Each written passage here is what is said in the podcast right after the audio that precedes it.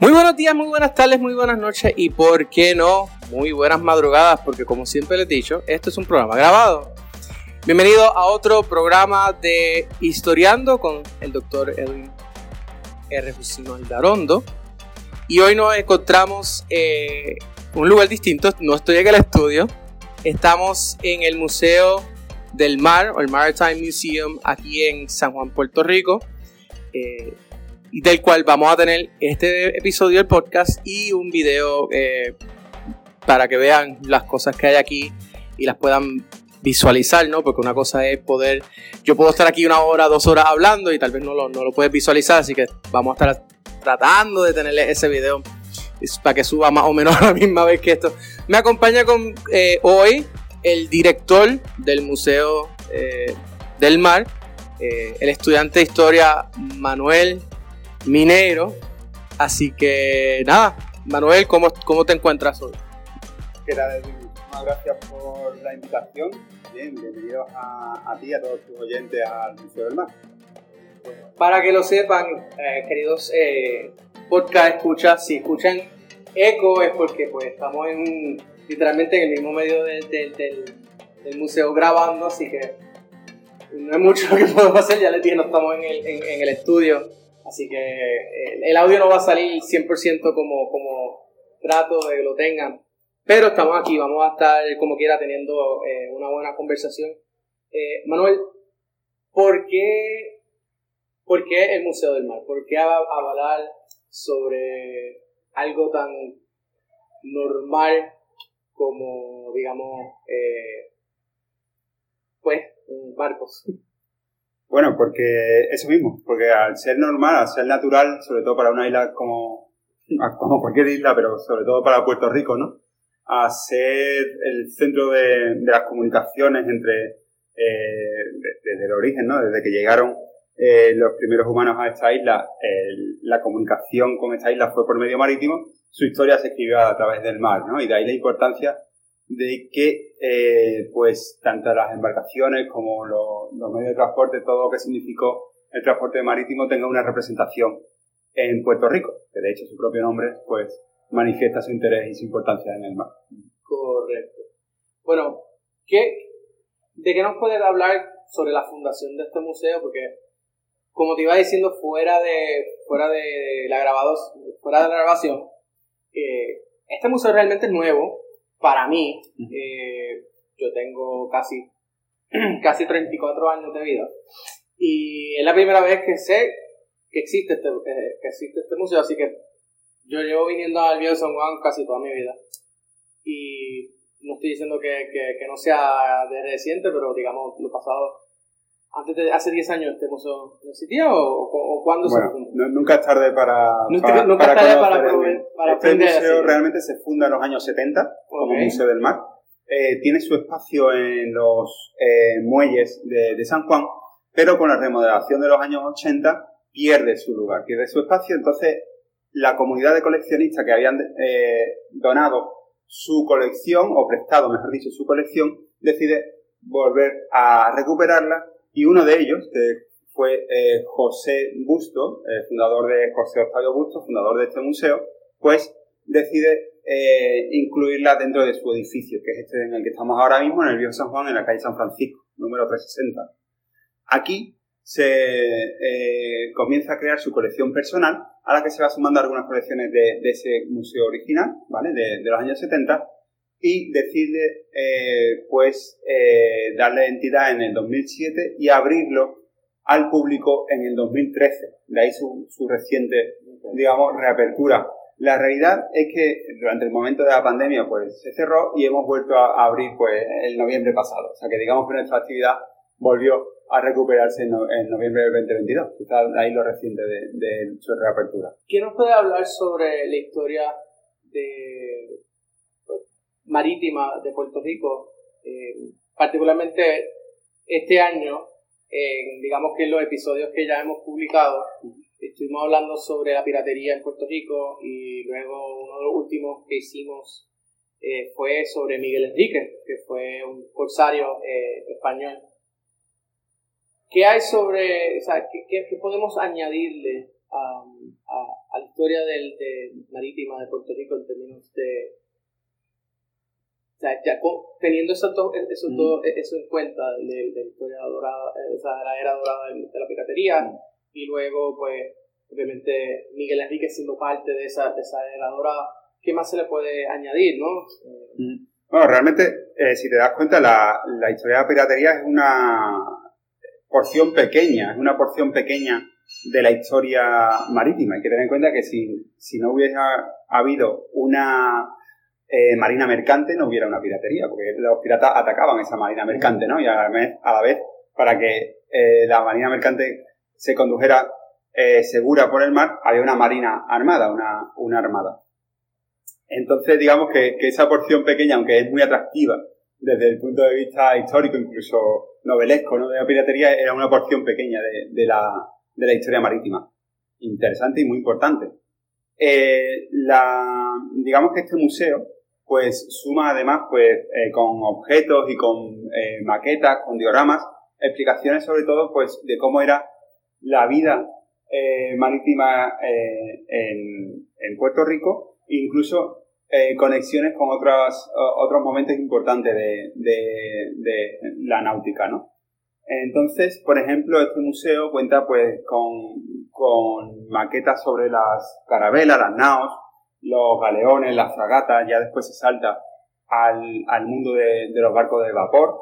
Hay incluso las primeras, tenemos una colección de, de, monedas, de las primeras monedas que se utilizaron aquí en Puerto Rico, de los maraveríes, los reales de plata, las, los dobles diferentes de oro.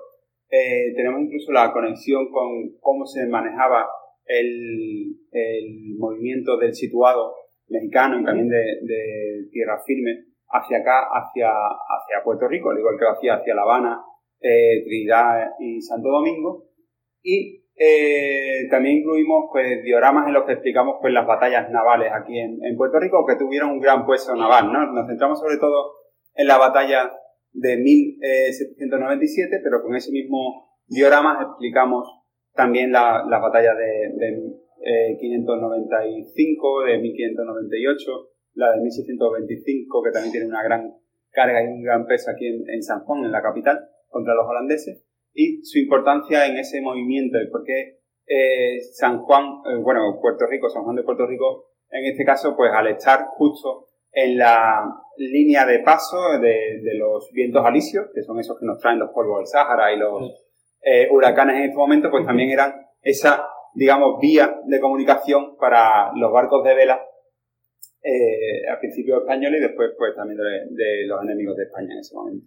Vamos a hablar de las batallas navales porque trae un buen punto en el sentido de que cuando uno piensa sobre, pues digamos, eh, las batallas que se, que se lucharon aquí contra los, contra los ingleses contra los, y contra los holandeses, uno tiende a pensar más que son peleas eh, de tierra, ¿no? Por lo menos particularmente con, la, con Cumberland. Eh, Cumberland invade por tierra, pero se nos olvida también que, por ejemplo, Francis Drake, la, que es uno de los primeros ataques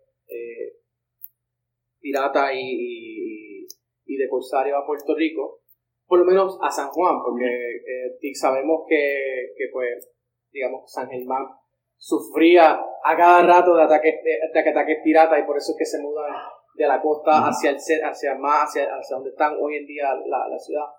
Pero eh, exclusivamente hablando de San Juan, San Juan sí recibe esos ataques, por eso es que está obviamente el morro, eh, está la fortaleza, que también se que se creó también pensando en poder usarla, pero que realmente no se usa por, por donde está no, no, era, no era factible. Eh, y por eso es que se, se, crea el morro y se crea luego el San Cristóbal. Vamos a empezar primero por, por Drake, ¿no? Eh, Muy bien, pues sí, sí. Eh, teniendo en cuenta, mira, la batalla de Drake, de hecho, es prácticamente puramente naval en lo que se refiere a San Juan, puesto que no llegaron a poner pie, pie, en tierra, ¿no? la historia de, del ataque de Drake es muy curiosa porque nos ayuda a explicar cómo funcionaba pues todo ese transporte marítimo y cómo San Juan eh, funcionaba como un puerto también de, de, digamos, de búsqueda de, un espacio seguro, ¿no? En el momento de problemas, de, tormentas y todo esto. Todo empieza pues con un gran una gran eh, flota de, de, la flota de Indias que cruzaba, pues imagínate unos 30, 40 galeones, ¿vale? Como este que tenemos aquí, eh, que cruzaba el Atlántico eh, como un convoy, ¿vale? Era una navegación lenta, pero muy segura. En el centro iban los barcos mercantes, alrededor los barcos, los galeones armados. ¿De acuerdo? Entonces, en principio la ruta marcaba la llegada de Puerto Rico no como un puerto mercantil, sino más bien como un puerto logístico donde poder hacer aguada si era necesario, ¿no? En San Francisco de Aguada o aquí en, San Juan si, si terciaba los vientos. Y después ahí se abría, se dividía la, la flota, la mitad iba hacia eh, tierras firmes, con puertos como eh, Cartagena de Indias, por ejemplo, la otra mitad hacia Nueva España, con puertos como eh, Veracruz a la vuelta, cuando ya habían hecho todo ese cambio de mercancía, mercancía que a veces venía no solamente de México, lo que ahora es México y lo que eh, Colombia, Perú y tal, sino que incluso se conectaba eh, a través de Acapulco con, con Filipinas, con, con, Asia, ¿no? Mm. Todo ese cambio de mercancía se reunía en La Habana y de ahí partían de, vuelta pasando por, por eh, San Agustín en Florida hacia eh, las Azores y Portugal y Cádiz, dependiendo de la época, ¿no? Entonces, eh, en uno de esos no siempre salía bien, claro, eso te estoy diciendo la, versión, eh, fácil oficial.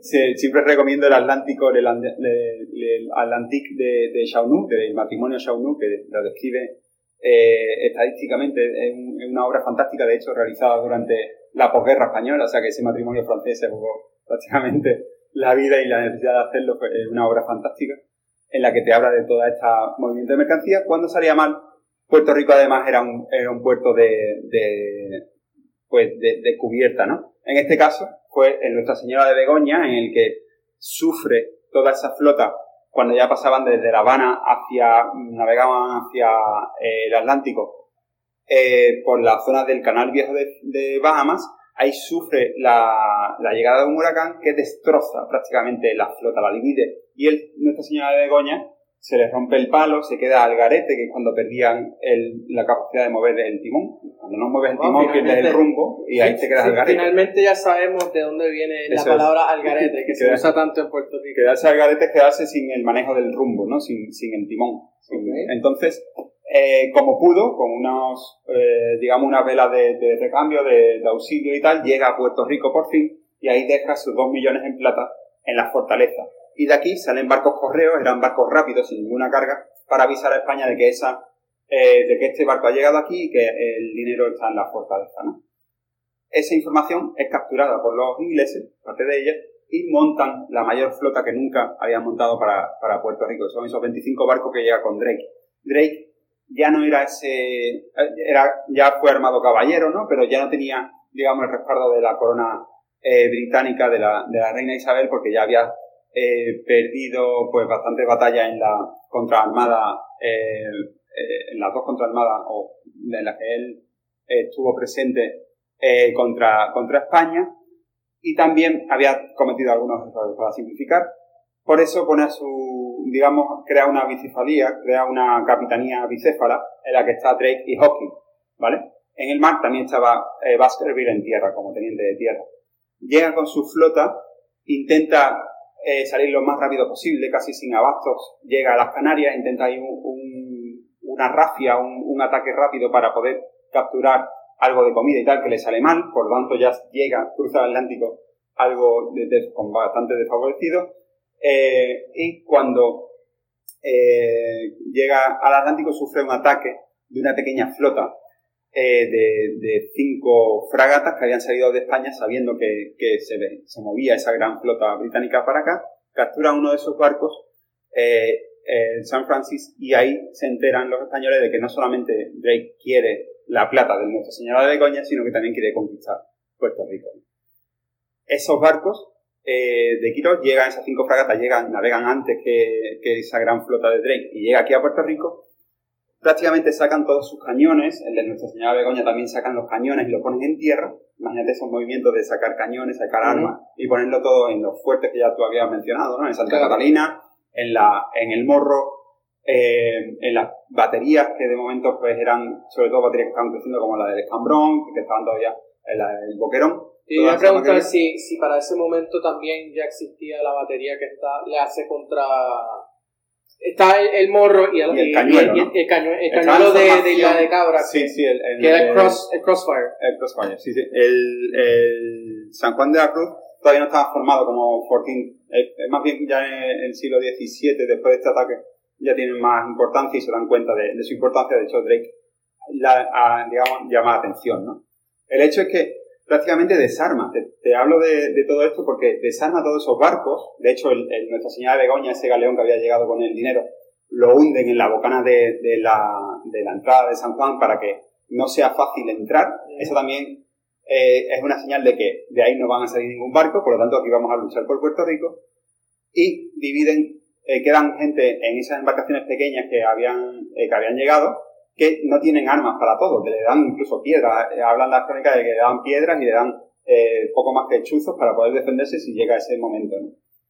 El resto de, las tripulaciones se divide entre las diferentes baterías de, San Juan. Cuando ya por fin llega Drake, eh, hace un primer amago de, anclar su flota en el Escambrón, en la zona del Escambrón. Ahí es acertado por la, artillería de esa batería desde el boquerón también se le dispara, y mueve su flota hacia Isla de Cabra. ¿Vale? Ahí hace un primer eh, intento de, entrar, pero no lo ve claro, entonces eh, ancla en, Isla de Cabra y aprovecha la noche para, con unas embarcaciones, eh, hay que tener en cuenta que las embarcaciones grandes como los galeones en el interior llevaban embarcaciones pequeñas, pues para a veces empujar los barcos, moverlos, tal igual, con esas embarcaciones bajan unos, si no recuerdo mal, eh, pues alrededor, no, no tengo la misma cifra, pero si, si hubo 400 bajas, pues serían como 1.500 eh, hombres en diferentes embarcaciones que bajan para atacar primero las embarcaciones españolas, españolas que estaban en el muelle y después ya saltar a la ciudad, ¿no? La idea era eh, crear el pánico en el puerto y saltar a la ciudad, conociendo que no estaba muy, que no había mucha, mucha gente, mucha población. Entonces, cuando llegan a las eh, de noche atraviesan por, de, o sea, por debajo del morro, en, plena oscuridad, sin hacer apenas ruido, llegan al interior de, de, digamos, por más o menos la zona donde está la puerta de San Juan, ahora mismo, donde estaban surtas las fragatas, y ahí le prenden con bombas incendiarias, que eran prácticamente como ollas con aceite y, fuego, prenden una de las fragatas. Fire también? Puede ser, así la verdad no sé el término en inglés. Pero prenden una fragata, la Santa eh, María Magdalena, que alumbra toda la, estampa. Y eso hace que desde Santa Catalina y desde el morro se den cuenta de, la situación y empiecen a disparar a los, a los ingleses. Las crónicas posteriores británicas incluso dicen que el daño de, las baterías españolas fueron eh, importantes, pero también las piedras que le tiraban desde las otras fragatas eran muy dañinas para, para esos soldados que al final causaron 400 bajas británicas. O sea que prácticamente eso pasó en el interior de la, de la bahía sin tocar tierra, ¿no? Tuvieron que, que salir, eh, viendo que, que, no podían avanzar en su ataque, que iba a ser como un ataque relámpago, ¿no? Pues tuvieron que volver a su flota principal. Únicamente hicieron otro nuevo intento de, de intentar romper el bloqueo de la, de la bocana, donde estaba eh, hundido, o donde habían hundido el, el galeón primigénito. Y eh, también ya habían hundido otros barcos, incluso una de las fragatas eh, lo habían eh, hundido ahí para que ya no pudiera entrar ningún tipo de embarcación y ya se marcharon prácticamente a la zona de, San Germán, que allí intentan crear un parlamento para transar comercialmente, pero San Germán ya se había enterado de lo ocurrido. De hecho, cuando le, sale la flota de aquí, lo persiguen, la flota es perseguida por tierra con caballos para ver cómo iban a, a moverse, con qué estaban ideando, ¿no? Y eh, cuando ya llegan esas hermanas noticias, pues allí le prohíben, eh, digamos que prácticamente bajarían a su riesgo, ¿no? Si hacían, lo que sí dicen las crónicas es que lograron robar eh, leña y algún tipo de, animal y tal, y soltaron a cinco, si no mal no recuerdo, creo que eran cuatro marineros y un contramaestre que habían capturado durante el incendio de la Magdalena, ¿no? En ataque nocturno a San Juan. Y esos eh, cinco testigos son los que hablan y describen qué pasaba en el interior de los barcos. Y también a ellos le habían sacado mucha información los, británicos. Y eh, hablaban incluso que del, cabreo de Drake cuando se enteraron que realmente no había tanta defensa en el interior, que estaban armados prácticamente con piedras dentro de los barcos, que, sí que estaban armados en tierra, pero no había mucha disposición. Y finalmente ya, eh, como finaliza esto, es que Drake sigue navegando y, muere en la zona de, Panamá. Eh, Hawking fue herido y murió aquí en, Puerto Rico. Eh, Baskerville sigue con la flota hacia Cuba y en la en Isla de Pino, es donde lucha, hay una batalla naval muy importante que luchan con una gran flota que ya estaba persiguiéndolos, ¿no? Y que llega a descargar aquí muchos soldados en, Puerto Rico y siguen en su persecución. Y ya después de ahí, de Isla de Pino, en Cuba, se dividen la flota, la española ya vuelve a, a la península y la otra llega, pues, ranqueante a, a la ínsula británica. Así que, que, que, que me acabas de, de, enseñar algo que yo no sabía. Yo, obviamente eh, tenía una un vago recuerdo sobre el, ataque de Drake, porque digamos que una de estas cosas que te enseñan en la en, como parte del imaginario, de que, de que estábamos hablando de eso, ¿no? El imaginario nacional. El, y entonces, pero no, no te, no, sí, te hablan de, del ataque de Drake, que Drake vino buscando el, el oro, pero no te explican, no, te, no, no hay mucho de que, que, eso fue un intento de, de, de, invasión. y que si uno, viene, si uno viene a pensar, si hubiese hecho lo que hizo Cumberland, en ese momento tal vez hubiese sido eh, exitoso. En vez, de, en vez, de, atacar directamente por, por, por mar, pues entras por, por tierra. Y lo otro es que es bien poco lo que se dice, porque lo acabo de, de, aprender, ¿no? De que Drake trató de, tomar San Germán. O sea, que no fue solamente San Juan, fue un ataque totalmente a las dos poblaciones principales de aquel momento eh, en la isla. El, el próximo, digamos que el próximo eh, enfrentamiento bélico luego de Drake, ¿quién cuál es? Claro, el de Conde Cumberland, ¿no? George Clifford que en 1598 pues eh, trata de llevar a cabo y con bastante éxito lo que no pudo hacer Drake, ¿no? Eh, realmente es muy bueno comparar, o sea, todo esto, eh, quiero decir que la audiencia no lo vea, a veces hablo de términos de bueno, bonito, tal y cual, pero para nosotros que estamos viendo ya en nuestro siglo, ¿no? Y que lo vemos con una perspectiva y un tiempo que ha pasado y que lo leemos ahora, pero en ese momento era una tragedia, o sea, había ataques, había violaciones, quemaban las ciudades, era, era muy trágico, pero desde nuestro punto de vista quiero tomar ese espacio porque, para que no se ofenda de ese modo, ¿no? El caso es que eh, Clifford eh, su perspectiva era muy diferente. Él era un noble de, familia, de vieja nobleza, y eso es muy importante para lo que va a pasar aquí y para lo que dicen las crónicas. Clifford opta directamente por llegar al Caribe, le da descanso a su tropa, llega con 17 barcos, muchos menos, lejos de los 25 de, de, Drake. Menos barcos a veces más posibilidades, porque es menos boca que alimentar, ¿vale? La logística es muy importante.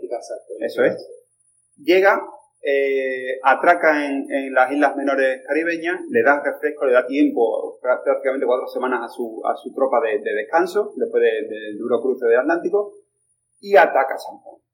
Ataca San Juan, como bien dices, tomando tierra primero. Sí, porque el Grejo, por lo que eh, hoy en día es Santurce, lo que ahora mismo son las Santurce, condado, Santurce, condado, por allá, exacto, por ahí está. Ahí, ahí baja su, su eh, tropa y se enfrenta directamente al puente de los soldados, lo que después se llama el puente de San Antonio, que antes se había llamado el puente del agua, ¿no?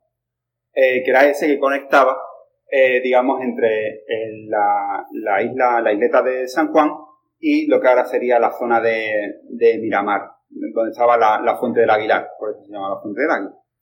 Punto también de logística principal, porque si se perdía la conexión con la fuente principal de la ciudad, pues era un problema para, para los, los, habitantes de San Juan. Eh, pero bueno, el caso es que toma tierra, empieza su ataque frontal contra el puente de los soldados. Un ataque difícil para los británicos, que se hace de noche también. Se empuja a, a luchar, de hecho ellos intentan vadear, cruzar con sus alcabuces eh, sobre el agua, caminando eh, para, para, llegar a la otra orilla, y consiguen forzar con, y luchar contra los piqueros españoles, pero de día las tornas cambian. En ese ataque nocturno, eh, el mismo Clifford casi muere, que iba, digamos, cargando una gran armadura sobre su caballo, cae y casi se ahoga dentro de su armadura. Lo sacan y dice Luis Bourset, descubrió, bueno, publicó recientemente su obra del siglo XVI, cómo es un médico español que estaba embarcado en la, flota británica quien lo salva, lo, recupera, y es muy importante esa recuperación. Mientras tanto, amanece y los mosqueteros españoles sobre eh, la, la, ventaja de la altura de, de, San Antonio empiezan a matar a los soldados británicos y empiezan a perder la batalla. Y ahí es Clifford, una vez recuperado, que toma su barco en el condado y navega hacia el escambrón y toma el escambrón con su barco. Muy importante porque ahí corta la, retaguardia a los eh, defensores españoles de ese momento. Entonces, una vez que ven esa pérdida estratégica, los españoles retroceden hasta la ciudad rápidamente. En principio iban a cerrarse en la ciudad, pero el gobernador dice que no, que retrocedan rápidamente hacia el morro, sin tomar nada, ¿vale? Error garrafal, pero bueno.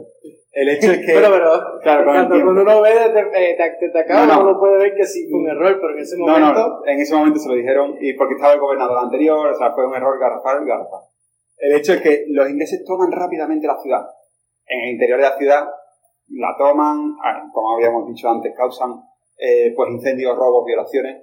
Eh, y entonces las crónicas españolas es muy curiosas porque lloran.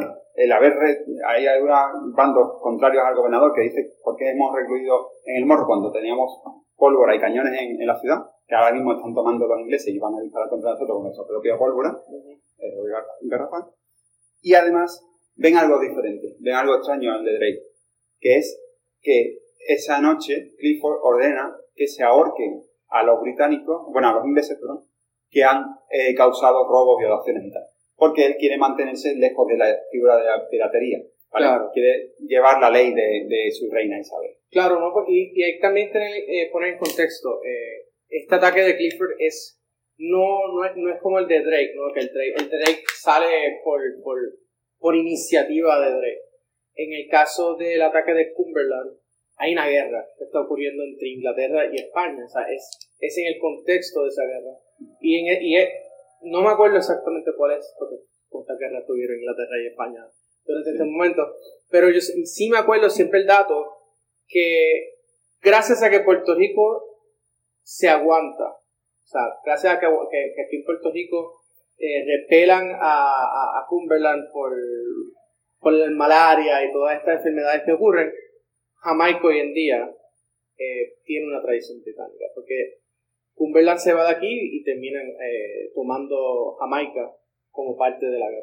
Es, ese, ese, intercambio que ocurre. Claro, todas estas batallas están dentro de, de, ese contexto de la guerra anglo-española. De hecho, la misma de, de Drake contó, esa, esa eh, expedición contó con seis galeones de la reina, lo cual quiere decir que tenía ese ordenamiento. Correcto. Eh, si no me equivoco, ¿esto es para cuándo es este año? Esto es para... La segunda 1598. 1598 eh, ¿eso, no, ¿Eso no es la, la guerra de la Asociación Española?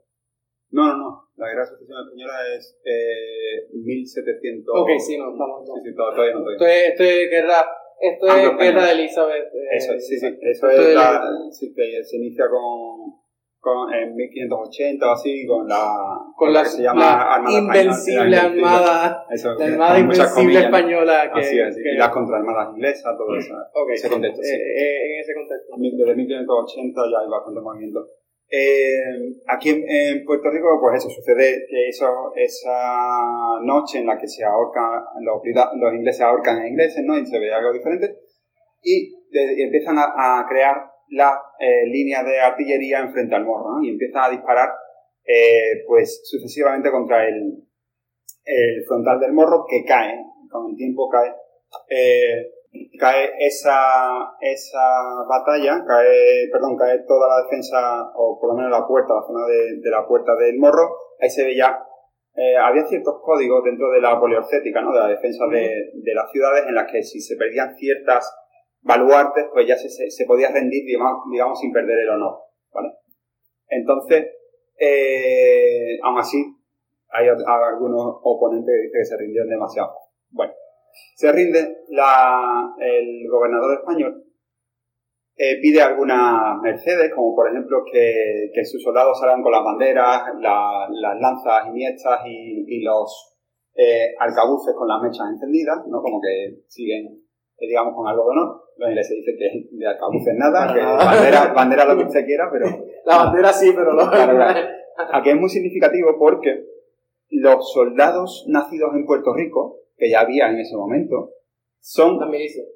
Eh, no, no, dentro del ejército español había soldados que ya habían nacido en Puerto Rico. estamos hablando de Eso regulares. es, sí, sí, diferentes cargos y tal. Nacidos en Puerto Rico, eh, son destinados a la fortaleza con el, como presos, ¿vale? Por los ingleses, a la fortaleza de Santa Catarina con el gobernador. Y los soldados nacidos en España o en el resto de América, o sea, en Venezuela, en, en cualquier sitio, son eh, embarcados y llevados eh, a Cartagena, ¿vale? Si no me falla. A partir de ese momento, el puerto de Puerto Rico es eh, británico y todos los barcos que entran, pues a veces desde Isla Margarita que llegan una carga de perlas, a, a veces desde el mismo San Germán tal, pues son capturados por los británicos y esa realmente es la ganancia que se van a llevar. A veces estos son eh, batallas que son vistas más bien como empresas, ¿vale? O sea, ellos muchas veces apostaban cuánto iban a ganar. La única ganancia que se llevan eso. También describen que incluso eh, llegan a arrancar marcos de mármol que había de algunos vecinos en, las ventanas, los arrancan y se lo, y se lo llevan, caen las campanas de, la ciudad, de, la catedral, todo eso son objetos que al final ellos pues tienen su valor y se lo llevan. Eh, en ese momento es donde está ya la- lo que mencionabas antes, ¿no? la, la malaria, ¿no? una epidemia en la que afecta a españoles y británicos por igual, pero aquí hay una cierta desventaja de los británicos, y es que mientras que los españoles ya estaban esperando ayuda desde La Habana, desde Cádiz, desde tal, los británicos sabían que su ayuda, venía- si venía de Inglaterra, iba a tardar mucho más. ¿no? Por lo tanto, optan por eh, cargar lo que habían podido sacar de la ciudad y salir parte de la flota, ¿vale? Para intentar interceptar eh, a, la, a la, una flota de indias que sabían que iban a salir de pronto de La Habana, ¿no? Que al final no, no conectan por vías. Y aquí se queda en tierra eh, uno de, de los Baskerville disparando a el frente del morro para destrozarlo lo, más posible, el frente de tierra, para destrozarlo lo más posible por si llegaban de nuevo los británicos eh, pronto que fuese más fácil ¿no? el, el ataque. Una vez que hace eso, se, se marcha. El hecho es que poco después ya llegan los, los refuerzos y empieza una reconstrucción del morro, una reconstrucción de las defensas que se ponen a prueba de nuevo en 1625, ahora contra los holandeses. Que es donde la se quema la ciudad, tienes la, las trincheras frente al morro, y ahí sí que no, no, no, no. En esa ocasión, no una, una, tengo entendido que no se, no se rinde el gobernador. No, no, no. Eh, de hecho, Juan de Aro, gobernador en ese momento, en 1625, lanza su, su mítica frase, ¿no? En esta, y además que llega hasta nuestros días, en esta eh, isla hay ánimos de más y madera, ánimos en su gente y madera en sus bosques para volver a reconstruirla. ¿no? Y ahí, eh, te- ahí, con una lectura del tiempo te das cuenta de cuántas veces se ha reconstruido con- gracias al ánimo de, la, de su gente Y, la y a, y a manera- la madera de sus bosques. ¿no? Claro. Eh, vamos a hablar, eh, digo, los holandeses siempre han sido esta cosa interesante, ¿no? Porque son un poder eh, naval posterior, ¿no? Posterior a esta, er- a esta gran época de, de descubrimiento y colonización. Ellos vienen... eh, realmente los holandeses tratan de, de- entrar en el imperialismo eh, europeo. Lo logran hacer, si acaso, en las en el Caribe Sur y, y, y digamos que es en lo que era el Brasil eh, eh, holandés, que los expulsan y vuelven y regresan y, y es lo que hoy en día se llama Surinam, ¿no? Pero, ¿por qué ocurre ese, esa, ese, ese ataque holandés? ¿De dónde surge? Y ya estamos hablando, si no me equivoco, que esto es después de las reformas de O'Reilly. No, no, no, no, no. Antes de sí, la sí, reforma. antes, antes. Sí, O'Reilly es siglo XVIII. Eh, este ataque holandés está dentro del contexto de la Guerra de los 30 años. Es decir, después de la Guerra Anglo-Española, que prácticamente se cierra en falso porque aparece esta Guerra de los 30 años en la que, digamos, fue como una guerra fría entre Inglaterra y España, porque realmente no luchaban directamente, parece sí, sino que lo hacían a través de, lo hacían como si, ocurriera eh, a través de, la- de las colonias que se estaban independizando en, en Holanda, ¿no? De- del Imperio Español. Entonces, Sí, no se nos va a olvidar. A veces nosotros se nos olvida, porque aquí en Puerto Rico cuando te enseñan historia de Puerto Rico, es como que Puerto Rico vive en este vacío, ¿no? Y pues de, estos ataques surgen de la nada, ¿eh? Vinieron aquí, nos atacaron y no te ponen el contexto geopolítico de lo que está ocurriendo, digamos, en, en, en- Europa en ese momento. Eh, estamos también hablando de que, si no me equivoco, la guerra de los 30 años también es la guerra de las religiones. también dentro estamos- del ataque protestante Eh, contra los católicos, sí, sí. Co- Correcto, y entonces La eh, Y también está, eh, si no me equivoco, eh, Holanda, por lo menos lo que hoy es Bélgica, fue una posesión española y está también en ese, en ese contexto de, de la guerra entre Holanda y España por la liberación de Bélgica. Claro, todo, todo. Realmente todo, todo Holanda, lo que ahora conocemos como Holanda, Bélgica, es que era Flandes, era una provincia española, prácticamente, heredada desde Carlos V. Carlos V, claro. Entonces, eh, la realidad es que esas independencias, eh, movido ideológicamente también por el protestantismo, ¿no? la lucha de religiones, lleva a los holandeses a luchar no solamente en tierra, sino a aliarse incluso a veces con los, con los ingleses y, y saltar hacia eso y saltar hacia, hacia el mar, hacia toda... Eh, es impresionante lo rápido que crece esa industria naval eh, holandesa que, como buenos protestantes, saltan de la tradición naval española, que eran de gremios cerrados, prácticamente familias que guardaban sus secretos para que no se hubiese una competencia, ¿no? sino que el linaje llegara a, construir eh, año tras año los mismos barcos, o barcos mejorados, en Holanda no, no es así. En el libro que, que escribí de 1625 se muestra un poco, pero ahora estoy, eh, llevamos una relación con un, un eh, historiador holandés que está trabajando el tema y que me explica cómo esa construcción naval en Holanda se crea prácticamente preindustrial. Es increíble como dice, no, no, no, aquí no, no, hay, no hay una tradición naval, vamos a crear piezas para barcos. Eh, arrasamos bosque, creamos esta pieza, creamos ese barco. Y es una industria sin, estamos, estamos, hablando de Henry Ford pero siglos antes. siglos antes, siglos antes. Claro, es muy interesante cómo esto al final repercute, al final son maquinarias de guerra, ¿no? La realidad es que eso hace que se creen eh, una flota holandesa, pues muy, que a veces lucha incluso contra Inglaterra, eh, muy, muy efectiva y que se extiende eh, por el mar. Los, españoles le llamaban los ladrones del mar, ¿no? Porque eran prácticamente, pues no tenían una gran tradición naval. El hecho es que, eh, como bien decías antes, ellos toman eh, Salvador de Bahía, los holandeses toman Salvador de Bahía en Brasil, y después viene una, una flota hispano-lusa, hispano-portuguesa, que en ese momento estaban todos bajo la misma corona de, de, Felipe III, y reconquista Salvador de Bahía. En ese momento es cuando sale la flota de Balduino Enrico de Holanda con unos 30 barcos. Llega a Salvador de Bahía, ve que es complicado eh, retomar esa ciudad y entonces divide la flota, la mitad hacia las Guineas, que también formaba parte del territorio español, y la mitad hacia Puerto Rico. 18 barcos que están en Puerto Rico, se, une, se uno antes de, de, llegar acá, y llegan a Puerto Rico 17 embarcaciones. Es curioso porque cuando llegan a Puerto Rico, aquí todavía estaba había una, o sea, imagínate esas generaciones que habían vivido el ataque del 95, del 98 y del 25 y estaban vivos y, habían vivido esos ataques y sabían, habían tomado esa experiencia. Entonces, uno de los primeros movimientos es que un, un gobernador anterior, eh, al que estaba, a Juan de Aro, que estaba en ese momento, opta por, cuando ve la flota, toma su, su gente, sus su soldados, y se mueve con cañones y todo hacia la zona del Boquerón, pensando en que van a desembarcar por donde lo hizo Clifford, por el punto débil de la ciudad, ¿no? Pues ya en ese momento el morro ya había sido, estaba siendo reconstruido. Sin embargo, Balduino Enrico opta por, aprovechando el viento, entrar directamente entre el morro y lo que sería el cañuelo, posiblemente, que ya era una batería. Rompe esa defensa y entra. Tú dirás, bueno, pero ¿cómo salva ese momento? Según las descripciones en la crónica española, dicen que los cañones se descabalgaban. Los cañones del morro se descabalgaban. Los cañones estaban sobre unas cureñas de madera, una base de madera. Cuando disparaban, se rompía y se caían al suelo. ¿Vale? No sé si ha, eh, si ha escuchado esto antes, supongo que sí, que el gobernador le echa la culpa a al anterior. ¿Vale? gobernador es que la pasada administración. Totalmente.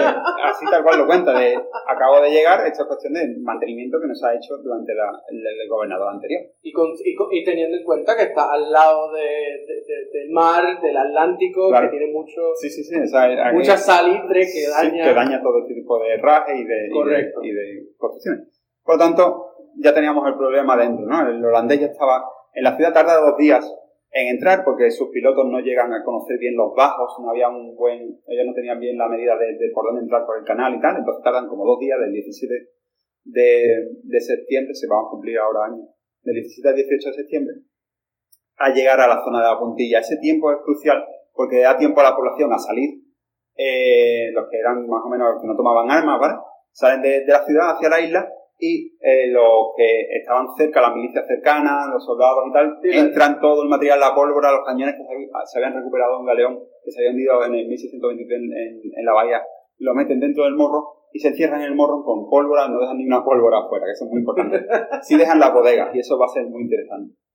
Entonces, los holandeses entran eh, por la puntilla, ahí hay un primer enfrentamiento en el que hay un grupo de soldados eh, españoles de, de Amezqueta, liderados por Amezqueta, y hay otro grupo de soldados de la tierra, de Puerto Rico, liderados por... Eh, Dios mío, se me fue el nombre. Y además, capitán negro, que ya lideraba esta, esta flota. Se me fue el nombre. Patricio de la Concepción, Patricio de la Concepción. Entonces, este... Sí, sí, Patricia Concepción. Eh, ellos dos, jugándose la vida con sus hombres, se ponen en la puntilla y empiezan a aguantar un desembarco holandés, mientras que sus compañeros siguen metiendo abastos y, y cañones en, en, el morro, ¿no? Date cuenta que ellos estaban aguantando en la puntilla, no solamente recibiendo los soldados que están desembarcando, que son un poco vulnerables, más fácil de atacar, sino que el bombardeo que están tirando desde los barcos 17 naos holandesas, ¿no? O sea que fue un momento complicado. Hasta que ya le ordenan de, ya estamos dentro, retirada, se meten en el morro y ahí aguantan. En el morro de agua estaban bien, por el tema de la cisterna, de comida estaban ya algo escasos. Por suerte, había un gambucero, el, el que llevaba la, el almacén de comida, que había luchado en Flandes contra los holandeses, o sea que tenía muy buena experiencia de cómo digamos, administrar la comida dependiendo de cómo iban los ataques, o sea que eso también cuenta. Los holandeses toman la, la ciudad, la, hay, un, hay un, una imagen que yo utilizo en, en, la portada del libro de 1625, en el que está, en, la, original está en la, en la biblioteca francesa, eh, general francesa, que es toda la ciudad, todo el perfil de la ciudad con los edificios principales, la fortaleza, eh, la, la casa del Conce de León, Casablanca, eh, todo ese edificio de Santo Domingo, ¿no? Con banderas holandesas. Ellos rápido suben sus banderas y ahí ponen a sus principales hombres en esos edificios. El resto pues se pasan por el caserío y duermen por el caserío tal y cual. Ahí Balduino, una de las primeras decisiones que toma es tomar ese edificio y romper los barriles de vino. Porque conocía a su gente. ya había pasado en el ataque anglo-holandés en 1725, ese mismo año, contra Cádiz, cuando llegan a Jerez, tierra de vino, se emborrachan la mayoría de los soldados y pierden la, la batalla. ¿no? Aquí ordena romper los barriles. Entonces. Yo estoy seguro que, eso, que, eso, que esos soldados estaban bien felices. Imagínate el, cabreo. Tanto así que, claro, destrozan después la, destrozan la catedral, porque, claro, era una guerra también de, de religión, o sea que atacan contra todas las imágenes de la catedral, eh, roban las campanas, las que quedaban de, después de 1598, hacen toda esa extracción de, de material importante, se quema incluso, bueno, eso es posterior, pero llegan a atacar a la principal biblioteca de la ciudad, que era una de las más grandes de América, que pertenecía a Balbuena, al obispo, que fue una pérdida impresionante, que se lloró durante tiempo después en, los autores del siglo de oro español, porque era una biblioteca riquísima para el momento. El hecho es que eh, una vez que toman la ciudad empiezan a trazar trincheras para atacar el morro, ¿no? Y va a ser una guerra de derrotar al enemigo, pues si no por hambre, por sangre, o sea que no, había otra salida. La suerte de los holandeses que toman toda la, ciudad y, empiezan a adentrarse en la zona de, de Santurce y tal para, para, ver que no haya ningún tipo de, enemigo allí, o sea, de, presencia española y tal. Y entonces es ahí donde se empiezan unos movimientos nocturnos desde la población para, eh, por una parte, se mueven eh, hombres de Coamo y de, y de San Germán a estas zonas para saber qué está pasando, porque quieren comunicación con, con la capital cuando pasan los días, y se agrupan en la zona de Bayamón, en la zona de... de, ahí hay diferentes muelles, había diferentes muelles, en la zona de la, de la ciudad vieja, ¿no? De Caparra, todo eso. Y por otra parte, también hay movimientos desde la zona del río Bayamón hacia la ciudad, movimientos nocturnos de canoas, que traen fruta del país, queso del país para alimentar al interior del morro, ¿no? El morro tenía una, una batería baja donde tenía también un puertecito.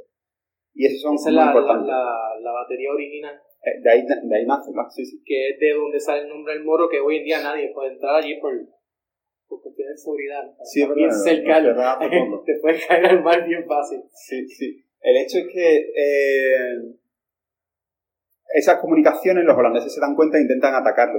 Queman incluso, se adentran en pequeños poblados ahí en, la zona de Palo Seco, queman en las canoas que ven con los poblados, tal cual, pero es como un enemigo fantasma. Nunca llega a ver a personas. Siempre queman las, chozas y queman las barcas, pero no ven a los, a los hombres que las manejan. Es muy curioso.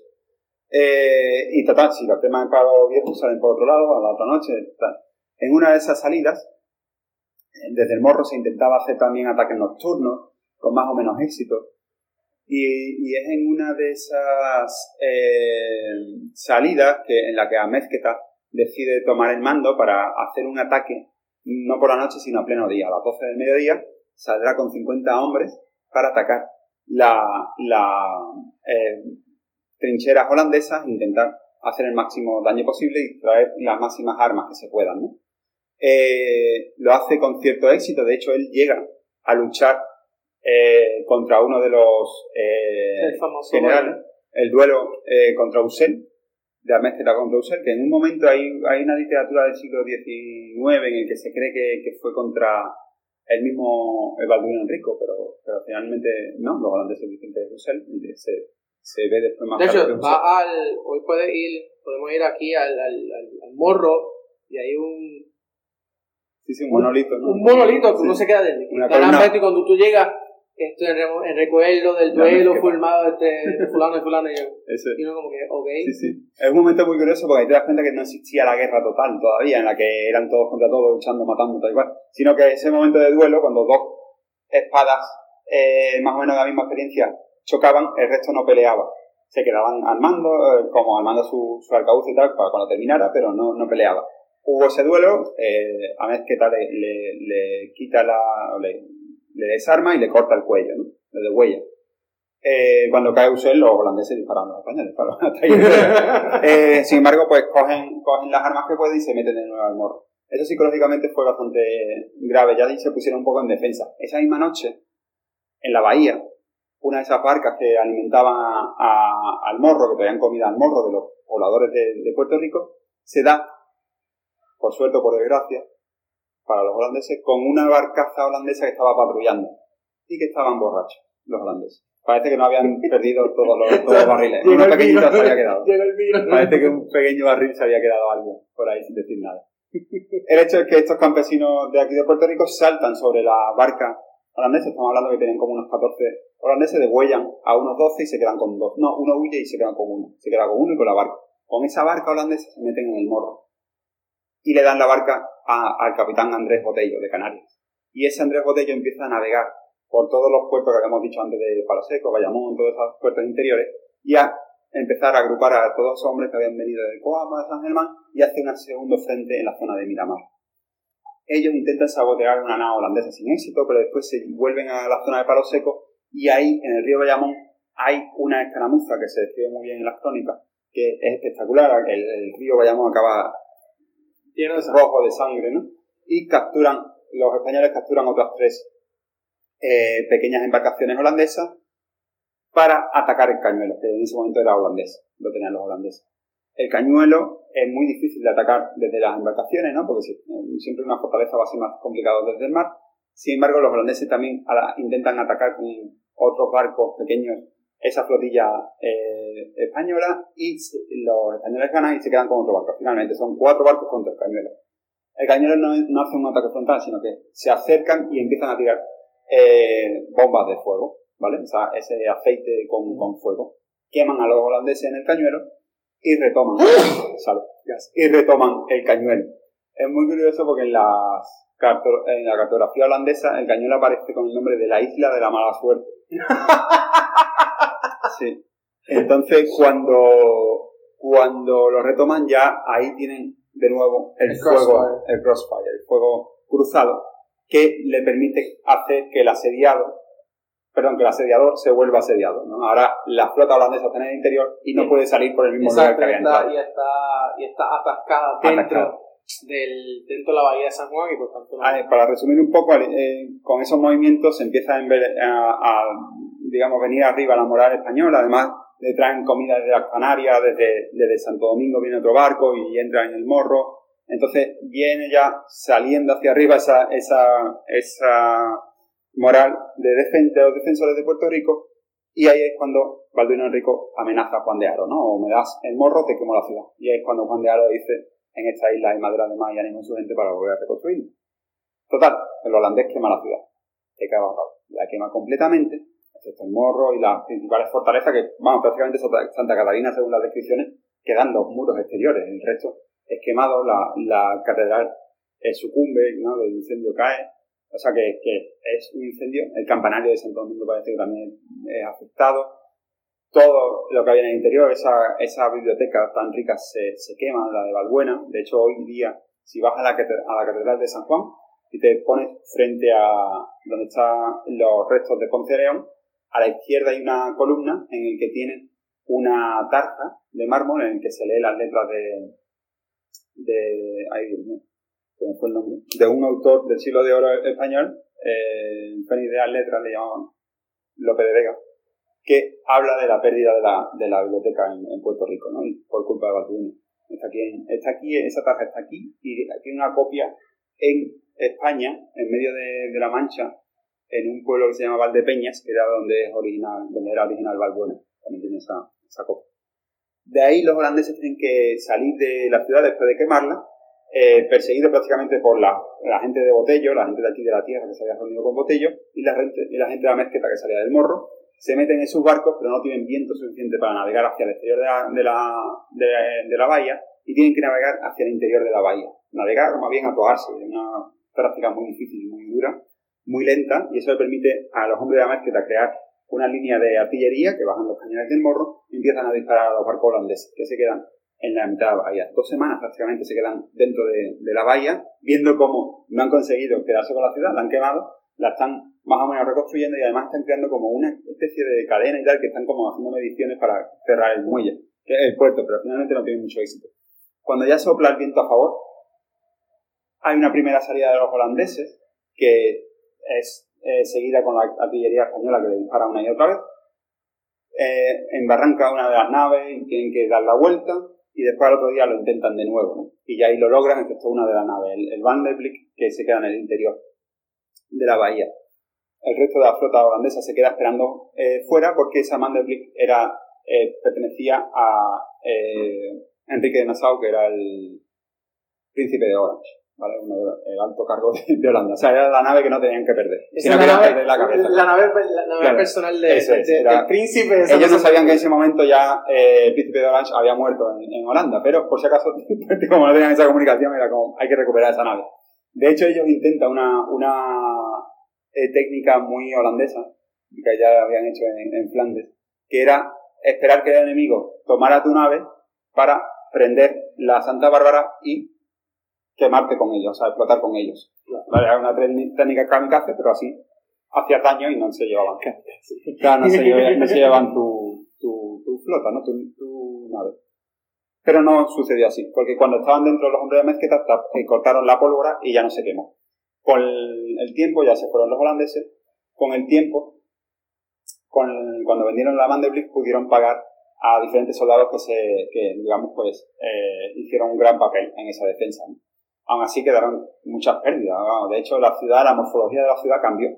Ya no, el frente del sur, que estaba abierto al mar, ya se cerró cuando se crea esa muralla del recinto sur, por eso se llama recinto sur, y hoy día se llama la calle recinto sur, porque era el recinto sur de la muralla, se cierra y se crea a partir de ese momento ya la, puerta de, de, Santiago, que sería, que sería la de puerta de tierra y toda esa defensa, ¿no? Que seguía desde, desde, digamos, conectaba toda esa defensa desde el San Cristóbal hasta el Morro. Digamos que de ahí que nace el nombre de la ciudad de la muralla. Eso ahí se cierra la ciudad. Se cierra completo.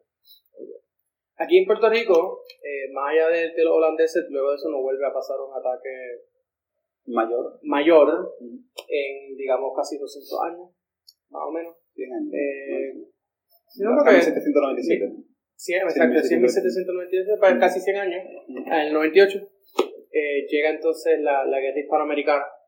Y, y bueno, aquí, aquí en San Juan hay un bombardeo eh, estadounidense en mayo, si si no me equivoco. Sí, pero antes de eso está el de 1797. Está el, ataque inglés, de Abercrombie y... Ah, el Abercrombie. Claro, ese es... Ahí, después de, de 1725, digamos que sí que se cierra la ciudad, pero aún se crea, se, estamos dentro de, de, de los Austria, ¿no? De la monarquía de los Austria, que dura hasta finales de ese siglo XVII, ¿no? Ya en 1700 eh, ya estamos dentro del contexto de la guerra de sucesión española que habíamos hablado antes, donde las eh, monarquías eh, francesa e inglesa pues intenta poner a su hombre en la corona española, ¿no? Finalmente son los franceses los que ganan y ponen a los Borbones. Por eso y era Felipe de Borbón, que se convierte en Felipe ¿cuánto? Felipe V, Felipe V. Quinto, ¿verdad? El, rey, el rey Felipe VI. Leo sí. Entonces, eh, después de esa guerra de sucesión ocurre una alianza prácticamente familiar entre Francia y, España eh, que le lleva a unirse contra toda iniciativa que tengan los ingleses. Eso convive perfectamente pues, durante las guerras de independencia de Estados Unidos, en las que Francia y España pues, ayudan a los colonos estadounidenses o preestadounidenses a, liberarse, incluso luchan en las Bahamas para liberar a las Bahamas, con Puerto Rico como una sede muy curiosa esa, batalla. Pero se trunca esa alianza cuando eh, el Borbón eh, francés, eh, claro, en 1789, pues pierde Afganistán. Entonces, ahí se rompe esa alianza que se tiene que volver a renovar porque era tan fuerte ya la, la fuerza naval inglesa que olvidan, digamos, ese pequeño detalle de que haber cortado la cabeza al Borbón francés para eh, aliarse pues, en el Tratado de, Basilea en 1795. Eh, digamos que es que antes, incluso, date cuenta que, por ejemplo, la Luisiana francesa pasa a manos de, España y los primeros, digamos, isleños, eh, cubanos, puertorriqueños y canarios que, que viajan a Estados Unidos en 1794 para repoblar toda la Luisiana, que iba desde toda la cuenca del Mississippi hasta arriba. O sea, que era algo impresionante. Y estos son familias y familias de puertorriqueños y de cubanos que están documentados que se movieron hacia, hacia la Luisiana y que todavía quedan esos, esos apellidos por ahí. El caso es que ya dentro de la alianza de eh, hispano-francesa, pues eh, después de, de esa firma del tratado, Inglaterra intenta dañar la comunicación atlántica, ¿vale? Digamos, pues eh, llevarla al mínimo posible. Por eso ataca los principales puertos españoles. En 1797 ataca Cádiz con eh, una flota que bloquea el puerto durante mucho tiempo. Ataca Tenerife con la flota de, de Nelson, que allí es donde pierde parte de su flota. Esto justo antes de que comenzara, digamos, la guerra peninsular. ¿Cuál es? Esto que estamos hablando ocurre previo a la guerra peninsular, donde, donde Napoleón, eh, las fuerzas napoleónicas. Eso antes. Por eso, eh, porque cuando ocurre eh, la invasión, o sea, cuando Napoleón quiere invadir a Portugal, que luego mm. toma de asalto a España, envía al rey al exilio, pone a su hermano, mm. a, a, José, a Pepe Botella mm. en, en el trono eh, ya, o sea, ahí es que se, la, la, la, las cortes de Cádiz eh, son protegidas por los británicos. es, es, totalmente curioso. que... Lo bonito del siglo XIX es que es un libro. Sí, sí, sí. Ahí te das cuenta, como por ejemplo en Trafalgar, que en 1805 eh, Francia y España luchan juntas contra Inglaterra. Y prácticamente al final de ese año, principio del siguiente, ya Inglaterra está con España sacando a, intentando sacar a Napoleón. ¿Sabes qué es?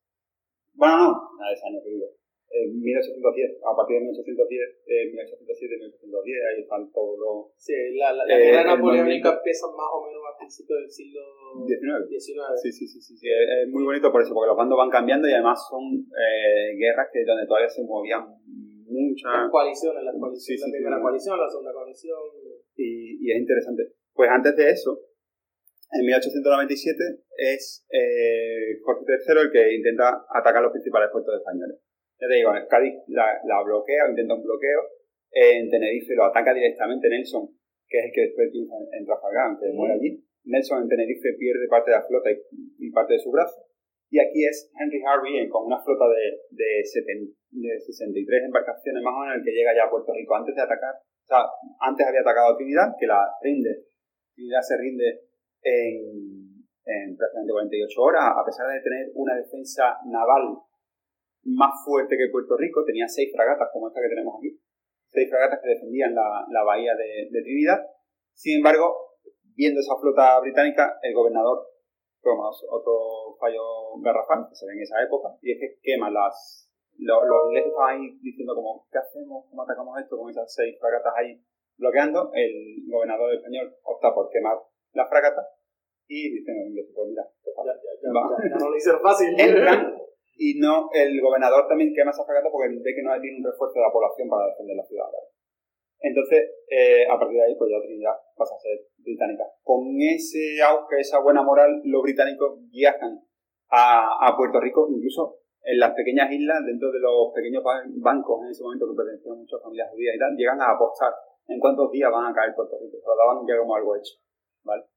No si iba a caer o no, en cuántos días iba a caer.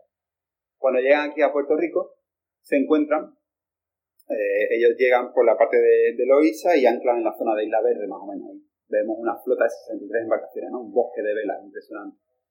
Eh, uno piensa 63 poco, pero no ve, por ejemplo, esta maqueta y no se imagina todas esas embarcaciones una al lado del otro frente de lo que era y lo que es Isla Verde. No te sientes, eh, uno va, tú, puedes imaginar sentarte frente, digamos, en el balneario de, de Isla Verde y y de momento imaginarte 63 buques de guerra en vela. Impresionante.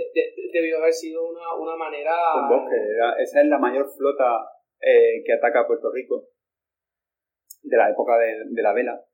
Y, y, era algo impresionante. De hecho, las crónicas varían de entre 65, 63, hay muchas, 60 botes, porque son muy difíciles de, de contar. Cuando yo siempre digo 63 porque es Francisco de Paula Castro el que manda a sus hombres que era de marinería y ellos tienen más ojos a la hora de contar barcos, claro.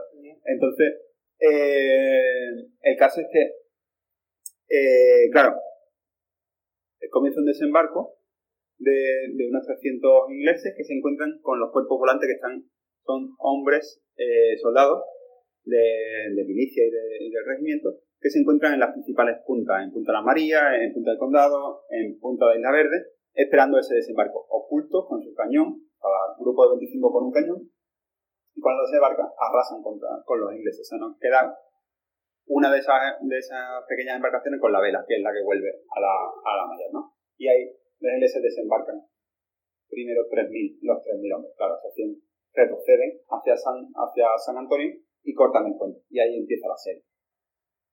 Esos 3.000 eh, británicos toman Santurce, le siguen unos 5.000, en total 8.000 que toman eh, Santurce, con su base en la iglesia de San Mateo, lo que hoy está al lado, esa iglesia todavía está en pie y, sigue al lado de lo que es la, la calle del parque, donde está el, el, hospital del niño. Y entonces ahí tienen su base principal, si te fijas es una gran colina, que antiguamente cuando no había edificios, pues podía ver el interior de la bahía y el interior de, de la zona de Isla Verde. Es muy, es muy estratégica esa punta.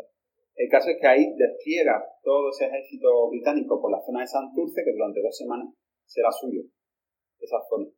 Eh, las baterías más activas son las de Miramar, la del Condado, en esos montes eh, del Olimpo, donde pueden dominar sobre la primera línea defensiva de, de, San Juan de Puerto Rico, que la domina el San Jerónimo del Boquerón, ya un, fuerte ya formado, y el San Antonio, que es un, puente fortificado. Toda esa primera línea, segunda y, eh, los castillos principales habían sido reformados gracias a O'Reilly, a las, a las reformas de rally de mitad del siglo XVIII, de 1765 en adelante. Y en ese momento del ataque británico se encontraban en su mejor momento. Habían sido finalizadas y esta era su prueba de fuego. Y de hecho, literalmente, claro. Claro, no, no, no, no cañones y cañones contra día y noche disparándose unos contra otros, una línea contra otra, y con cierto inmovilismo por las dos líneas, muy poco avance, porque era, digamos, en esos frentes de batalla. Hay mucho avance por las retaguardias. Porque, al igual que ocurrieron en ataques anteriores, desde el primer momento, en este más ordenado, porque ya estamos hablando de, la ilustración bien asentada en Puerto Rico, había un plan de guerra que se había desarrollado desde O'Reilly y se había perfeccionado con la llegada de Churruca, que es el que dibuja ese plano que ves del siglo XVIII aquí en el museo, que lo dibuja gracias a 1.500 hombres de, de mar de aquí de Puerto Rico, estaban matriculados aquí, 1.500 hombres de mar que no solamente se dedicaban a defender la bahía, sino que también la limpiaban, hacían toda esa limpieza del canal, con unos gánguiles y pontones que tenemos aquí, que después te, explico, son con los que limpiaban y dragaban la bahía en ese momento conocían perfectamente el interior de la bahía. Y fueron cruciales, porque esas embarcaciones, que eran eh, embarcaciones que pertenecían a la Marina, pero eran de mantenimiento, se armaron, se, le pusieron cañones, morteros para defender el interior de la bahía. Se llamaba la Fuerza Sutil de Puerto Rico, ¿vale? Liderada por Francisco de Paula Castro, capitán de fragata, que pues, por suerte estaba aquí en Puerto Rico en ese momento.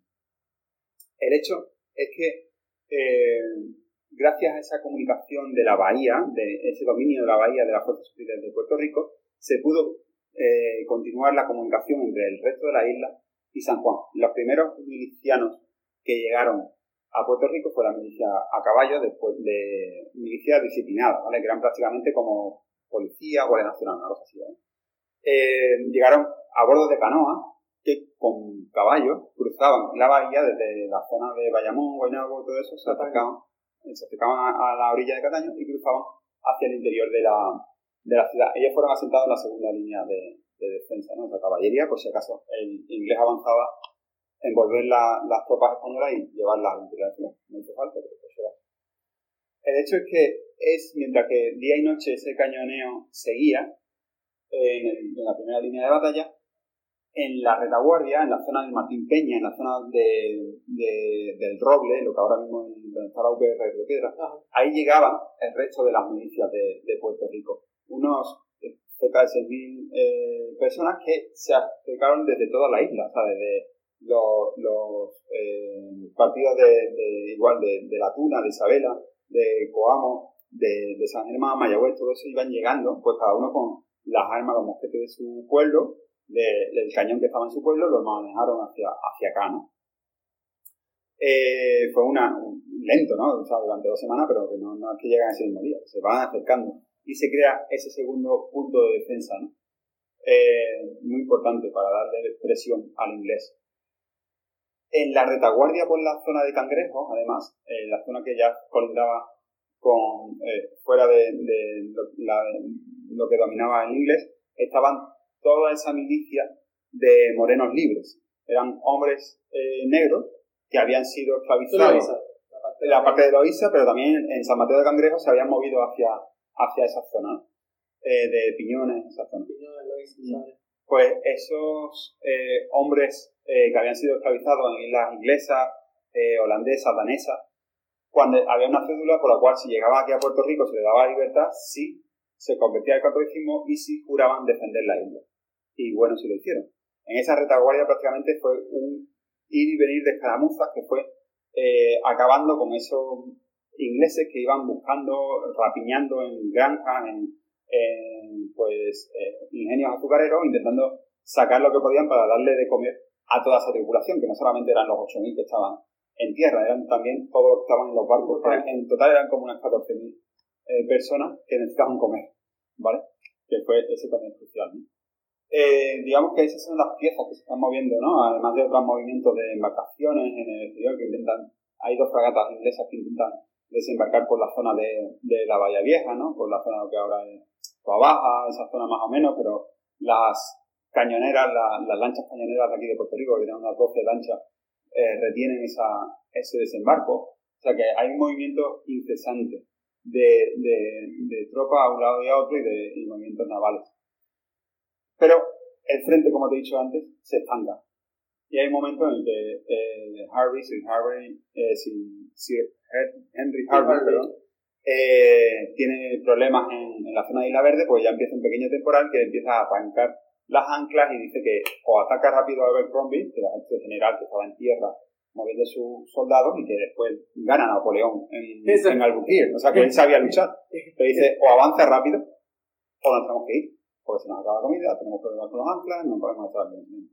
A ver cómo empieza a hacer ciertos movimientos que se ven por Ramón de Castro, gobernador y su, junta, y ellos ven que hay cierto movimiento pero no avanza, entonces intentan hacer un movimiento rápido de defensa de Puerto Rico, ¿no? que es llevar por el caño Martín Peña unas embarcaciones de la Fuerza Sutil con hombres en el interior que ataquen la iglesia de San Mateo, capturen a Abercrombie, si, Dios no permite, subir un cañón de, de dos cañones, perdón, de, a la, a la azotea de San Mateo, al techo de San Mateo y disparar hacia disparar hacia la zona de Río Piedras y hacia la zona de, de San Juan, para que San Juan salga el regimiento fijo de Puerto Rico y de Río Piedras los milicianos arrasen. Claro, una, una señal. Una señal, como que ahora, hacer la, digamos, la tenaza, ¿no? Contra los ingleses. Eso es la Entonces, ¿qué ocurre? Esa era la expectativa. La realidad fue la siguiente. Antes de que los cuerpos volantes entraran por el cañón Martín Peña, los milicianos ya atacaron el, el puente Martín Peña y tomaron ese, ese puente con muchísimas bajas. O sea, fue una guerra bastante sangrienta en ese punto, que de, hecho, de esa batalla del Martín Peña después salen canciones populares y, hay mucha retórica de pintura, es muy interesante cómo se queda en la cultura puertorriqueña esa batalla.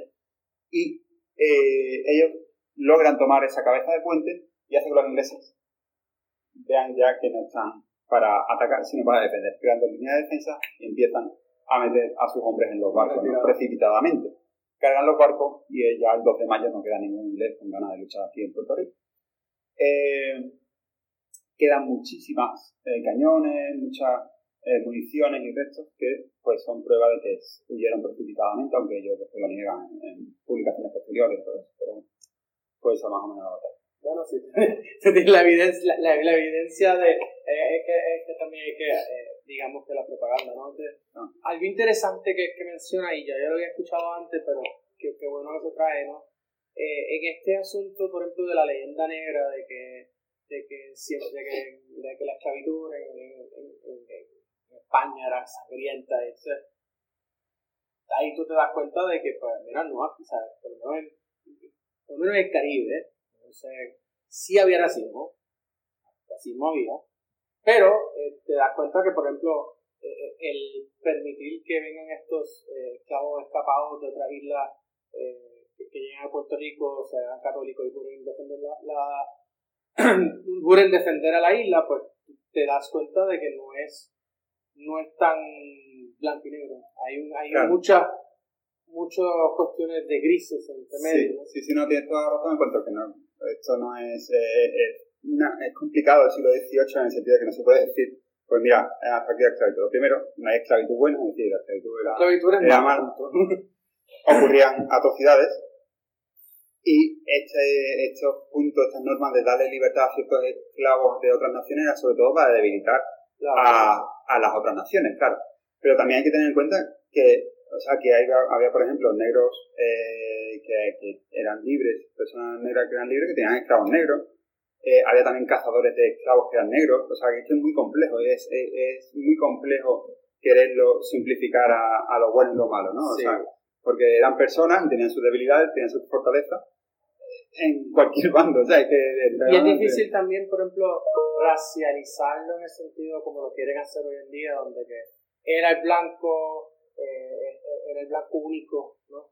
Y era la, digamos que el blanco era el que tenía el poder y los negros eran los que no en poder, o sea, que no era, no era tan, como era, un mucho, mucho grises. Sí, sí, sí, no, el, caso de, de, Miguel Enrique, pues el caso de Miguel Enrique es claro, ¿no? En principio del siglo XVIII, estamos hablando del de, de, entorno de esa guerra de sucesión española, en el que este hombre eh, pardo. Pues eh, tiene la capacidad de crear su propia flota, que él, eh, digamos, como, como corsario no navegante, sino, digamos, dueño de flota, domina y, mueve, tiene una influencia en el Caribe increíble. yo creo que no se valora el, punto en el que él llegó incluso a amenazar, eh, incluso ataca a barcos que pertenecían pues al alcalde de Nueva York, o sea, era una, pertenencia del Atlántico, una presencia en el Atlántico muy poderosa. Presta su flota a, a Felipe V del primer Borbón español, reconquista Vieques en 1718, o sea, que es, contra los ingleses, o sea, que, que tenía muy, mucho poder y no se le hizo la vida fácil, al igual que no se le hizo la vida fácil a otros muchos capitanes que, que lograron hazañas, como, como Miguel Enrique. Correcto. Y, y, para los que me estén escuchando, recuérdense que tenemos un episodio ya grabado de Miguel Enrique con el Callito, ah, así que pueden ir allá y, y, tienen esas dos horas fascinantes de historia con, con, el Callito. Eh, vamos a ir para el último tema, ¿no? Que es el ataque estadounidense durante la guerra hispanoamericana, que es principalmente eh, dos ataques navales. El primero se ocurre en San Juan en mayo y luego en julio eh, ocurre entonces el desembarcamiento por, por Guánica. ¿Qué entiendes que, que, es la diferencia principal, eh, más allá de la tecnología, ¿no? Porque siempre se habla de que los lo, lo, lo, españoles, los cañonazos del morro, pues chocaban contra los, contra los buques eh, eh, estadounidenses y no, y, no le hacía nada en términos de, de, de porque de, de hierro. Ya, fíjate, yo creo que la, la artillería no, no estaba tan obsoleta, era más bien eh, la, la, construcción, la parte antigua, porque hay una parte nueva del siglo XIX de, de, de San Cristóbal, por ejemplo, estaba preparado para ese tipo, con casamatas preparadas para ese tipo de guerra de finales del XIX. Y había un plan de, reconstrucción, hay planos de reconstrucción de para modificar las diferentes fortalezas. Muy curioso porque se ve cómo adaptan la poliorcética de, del siglo, de finales del siglo XIX, prácticamente del siglo XX, fortalezas que después lucharon en la Primera Guerra Mundial. O sea, que es muy curioso cómo se intenta implantar ese, ese plan de renovación de las fortalezas de Puerto Rico, pero eh, eso fue un plan de 1896 que finalmente no se lleva a cabo por la guerra, claro, por la guerra hispanoamericana. Fortalezas que estaban no solamente aquí en San Juan, sino alrededor de la isla, ¿no? Había fortalezas en, Ponce, en Arecibo, en Toa Baja, en, en, Aguadilla, en todo ese tipo de, de sitios, ¿no? El, el, caso de la batalla de 1898, estamos dentro del contexto ya de, del vapor, ¿no? De los barcos de vapor, digamos que poco después del, del ataque, 30 años después del ataque de 1797, que habíamos hablado anteriormente, en 1836 creo que llega el primer barco de vapor aquí, ah, no, llega no, perdón, se instaura el primer barco de vapor de Puerto Rico, que es un, es un pontón de limpia, de los que que le ponen un motor de vapor que no funciona. El primero tienen que traer otro de España, curiosamente, como ocurre con los aeroplanos. Entonces, los primeros no funcionan y tienen que traer. Entonces, eh, el vapor lo cambia todo. El vapor cambia el, el, mapa del juego, ¿no? Ya no hay esa dependencia del viento, ya las corrientes de los alisios no tienen esa importancia, ya Puerto Rico pierde esa importancia en cuanto este, comunicación este-oeste, pero la gana, gana importancia de norte a sur. Ya la comunicación no, no, era tanto de Europa con América, sino de América con América, ¿vale? del norte de América con Sudamérica, entre eh, Texas y, Colombia, entre eh, Venezuela y Luisiana, y en medio Cuba y Puerto Rico como islas carboníferas, ¿vale? Donde surtir de carbón las calderas de los barcos, ¿vale? O sea que la estrategia seguía eh, muy, siendo, siendo muy importante aquí en, Puerto Rico. Y la guerra americana tiene algo de eso, sobre todo para, dentro del contexto también de, controlar el canal de Panamá. ¿De acuerdo? No, el canal de Panamá no había sido construido. Claro, no, pero había, había habido un intento y ya habían. Había planes, planes franceses, o sea que se sabía que iba a ocurrir. Se sabía que algo, iba a algo iba a pasar. Y el que dominaba el Caribe dominaba, dominaba parte del canal. ¿no?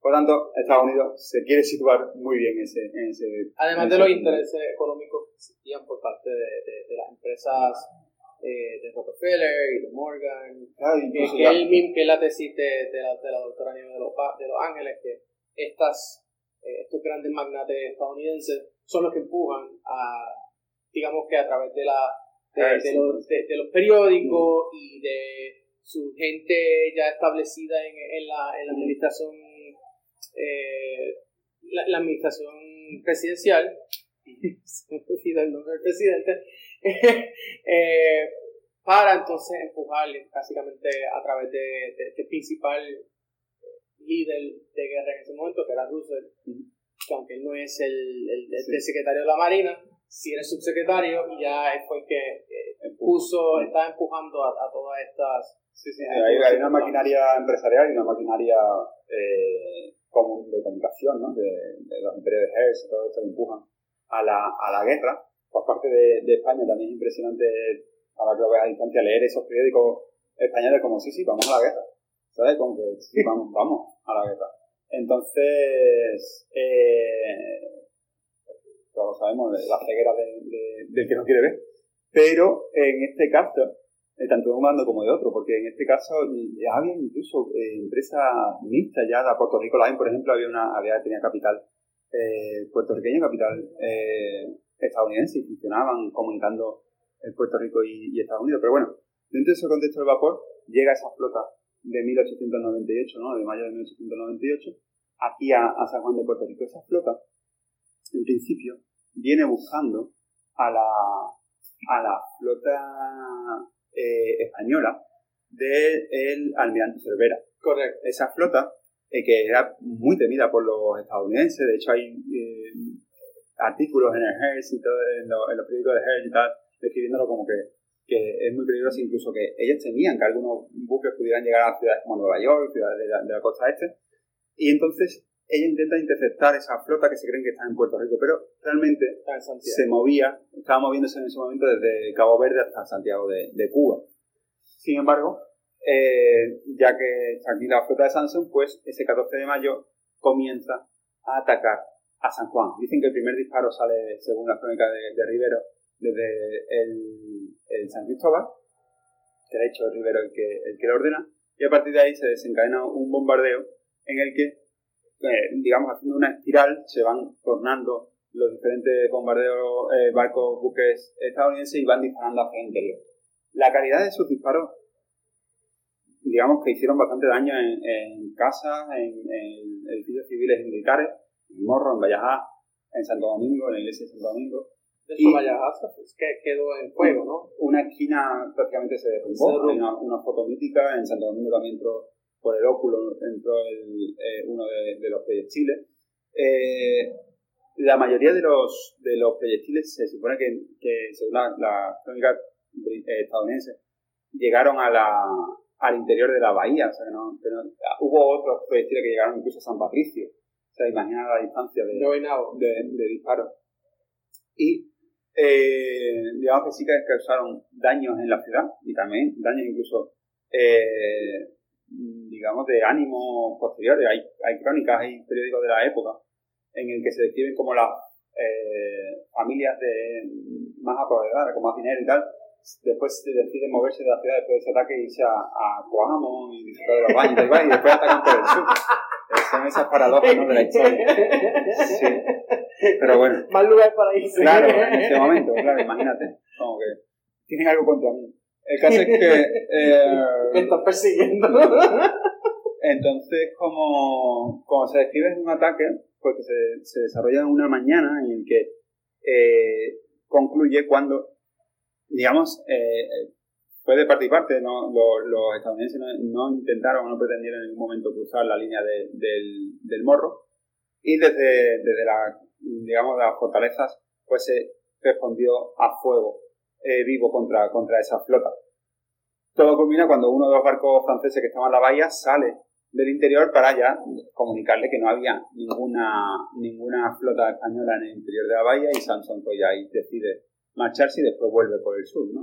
y, hacer el desembarco de vuelta ya en verano. Claro. ¿Por qué por Guánica? Por no intentar como intentaron los, británicos y, y los holandeses. A ver, los beneficios de atacar a la ciudad principal y conquistar sus fortalezas principales para hacerse fuerte en ella y aguantar los ataques de, reconquista, tenía su sentido en el siglo, hasta el siglo XIX, porque, eh, digamos, la logística de mover eh, tropas, de mover cañones y tal y cual, desde un punto flaco como sería la zona sur, menos, menos fortalecida hasta el norte, era muy difícil. Sin embargo, ya cuando esa logística de, guerra empieza a avanzar, pues ahí ya se pierde el sentido de atacar directamente la, la ciudad principal. También si cuentas con que la población no se va a volver en contra tuya. Eso se puede pasar en el siglo XVIII, de hecho pasó en el siglo XVIII. Porque lo que pasó en el siglo XVIII, si tú atacabas, por ejemplo, por Aguadilla, como también pasó eh, en el siglo XVIII, los ingleses pues iban a tener la población en contra y le iban a, a, a ir en contra de, ese ataque, ¿no? Hasta que llegaran también los militares de, la población civil. Entonces, de este primer ataque de, de 1898 en mayo, hay algunas eh, publicaciones que hablan como de el interior de esas embarcaciones, vamos, la, la tecnología está bastante avanzada, pero sí que hubo de esos eh, periodistas que iban encamados, se llaman en español, no sé cómo se llama aquí, que van dentro del ejército.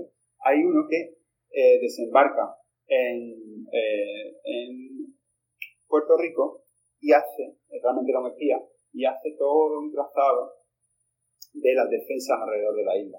¿vale? Hay unos mapas de, que están aquí en, en, San Cristóbal, en el archivo de San Cristóbal, que se han exhibido alguna vez aquí en, en los castillos, que muestran, esos mapas son bastante rústicos, pero muy descriptivos. Y él, de hecho, eh, este, este, este, espía, que llegó a tener una buena relación con la alta sociedad aquí de Puerto Rico, se sacaba bastante información, eh, llega incluso a pedir que no se ataque San Juan, porque uno de los planes era arrasar San Juan como se arrasó Manila, eh, llevarla a cero, a destruirla completamente y a partir de ahí construir, ¿no? Como que no queda ninguna huella de lo anterior. Eh, sin embargo, pues él empuja a que se haga ese ataque por el, por el sur. El, ataque por el sur, que en principio pues tenía muchas facilidades en cuestión de que no estaba tan fortalecido como el, como el norte, pues también tenía algunas debilidades, como que iba a tardar más tiempo en tomar la bahía. Lo que pasa es que lo que jugaba a favor de los estadounidenses en ese momento es que también había una batalla política en el que estaba ganando también Estados Unidos y que es la que empuja a firmar el tratado de, de de París. de París de diciembre del 98 antes de que finalicen la batalla, pues realmente no habían terminado la batalla, todavía estaban vivas la batalla, de hecho Asomante todavía estaba eh, en plena lucha cuando, cuando se... Bueno, bueno no, porque Asomante es ahora en agosto. En agosto, ¿verdad? Bueno, pero, digamos que todavía había luchas pendientes y que no se Literalmente, si, si buscamos un timeline, ahora mismo estamos más eh, cerca de Asomante, de Asomante, que, que, Coamo, porque primero es Coamo y luego Asomante. Pues ya te digo, todavía había batalla viva y se, y se firma el tratado de, de. Cual deciden que. Eh, pero para que veas ese, esa eh, discordancia entre la, los intereses políticos y militares, por ejemplo, eh, había una, un movimiento aquí en, entre los militares españoles que era dejarlo todo para la batalla de San Juan. Es decir, si hay que retroceder, retrocedemos y concentramos las fuerzas en San Juan y ahí jugamos pero San Juan no se juega. San Juan no, no hay una batalla de San Juan directamente, de, de, digamos, de, una, de un ejército contra otro, ¿vale? Más allá de ese bombardeo de mayo. Y eso hizo que los militares decidieran, según Rivero en sus crónicas, que San Juan no se, no se, no se perdió en la batalla, no se perdió en batalla, por tanto no tenían que dar ningún tipo de botín al enemigo, que en este caso para ellos eran los estadounidenses. Y por eso se llevaron las banderas, alguna bandera, las llaves de la ciudad y los cañones principales, que hoy se encuentran en el Museo Militar de Toledo. Ahí están las llaves de la ciudad de San Juan y eh, cañones y banderas de, la ciudad, que no, fueron entregadas al enemigo. Es curioso como la mentalidad castrense y política en ese caso. Para ellos era algo. distinto, ¿no? Perdiste como que era la guerra. Claro, pero no esa batalla. Para ellos era importante en ese caso. Eh, la Umbría hispana, me imagino. Bueno, sí, son como esto, como habíamos hablado antes, de hasta dónde se puede rendir una, una fortaleza sin perder de honor, pues eso estaba tipificado, son como culturas militares que a veces es difícil de comprender y que está fuera de la lógica civil en muchos casos, pero que tienen sentido para ellos. Bueno, ya estamos llegando al final de esta entrevista porque también está abriendo ya el museo. ya, está pasado, vida. Han, pasado, ya han pasado algunos, algunos huéspedes aquellas personas que quisieran eh, conocer más sobre la, historia naval de Puerto Rico, cómo se pueden comunicar con, el museo, cómo se pueden comunicar contigo. Pues mira, eh, lo primero lo que invitamos es que nos visiten y estamos abiertos de lunes a domingo, todos los días, de 10 a 5, eh, de 10 de la mañana a 5 de la tarde, aquí en la calle de San Francisco, número 360, también a través de las redes sociales del Museo del Mar, estamos en, Facebook, el Museo del Mar, eh, Instagram y Twitter, también el Museo del Mar. Y nada, pues la verdad que con ganas, de que se publique este podcast, gracias a Edwin, y que nos escuchen y vengan a visitarnos. Y, y, para que los, para los podcast escuchas, estudiantes que nos puedan estar escuchando en el futuro, eh, básicamente es cerca de la, de la, de la Universidad eh, Carlos Albizu y al lado de la, una de las iglesias que está al lado de, de la Carlos Albizu. Eh, como siempre les digo, a mí me pueden seguir en mis redes sociales de Instagram, de X y de... Sí, porque ya no es Twitter. Yo, creo que lo voy a empezar a llamar, como dice mi hermana me, dijo, no, vamos a empezar a llamarle la red social que antes se llamaba Twitter. Ajá, como Prince, pues, o sea, la red social que antes se llamaba Twitter, me pueden eh, ahí también y me pueden seguir también en threads como arroba eh, A. Y nada, como siempre les digo, que pasen un buen día, eh, buen día, buenas noches, como ustedes, donde la hora que nos esté escuchando. Y nada, hasta la próxima. Chao.